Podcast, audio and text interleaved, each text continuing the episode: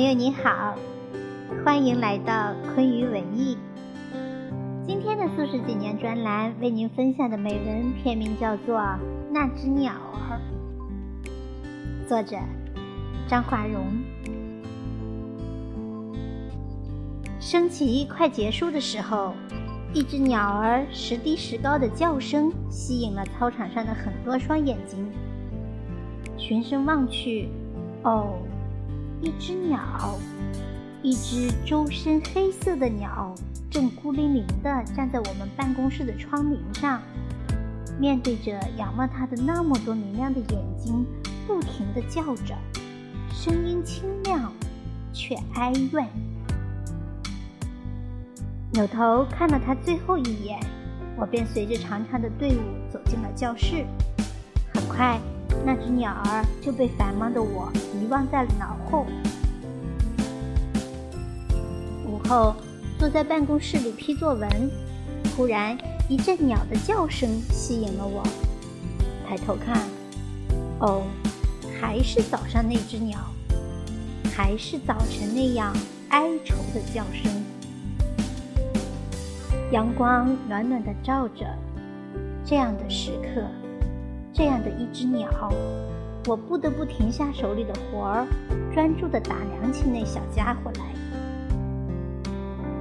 柔柔的光线里，那只鸟蜷缩着，时而有些胆怯地俯视一眼屋里的我们，时而在原地挪动几下，接着也是义无反顾的哀鸣。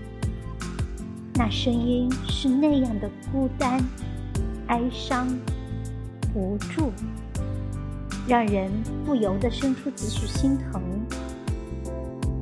我看着对桌的同事，许是他的家被人端了，许是他的同伴死去了，又或者他的孩子夭折了。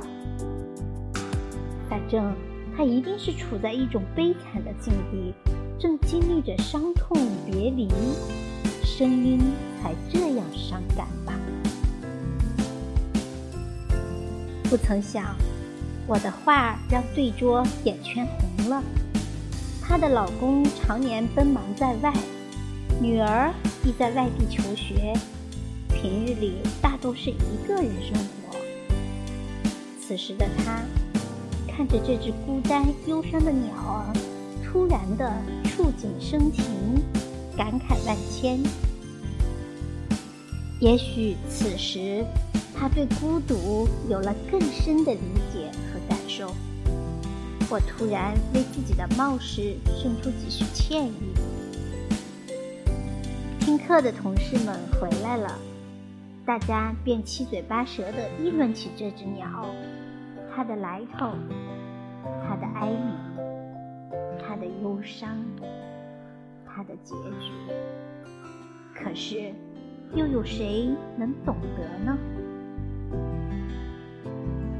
再抬头，那鸟儿已不见了踪影，唯有那哀鸣还在耳畔回响。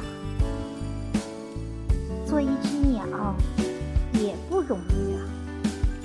这个下午，我在心底这样对自己说。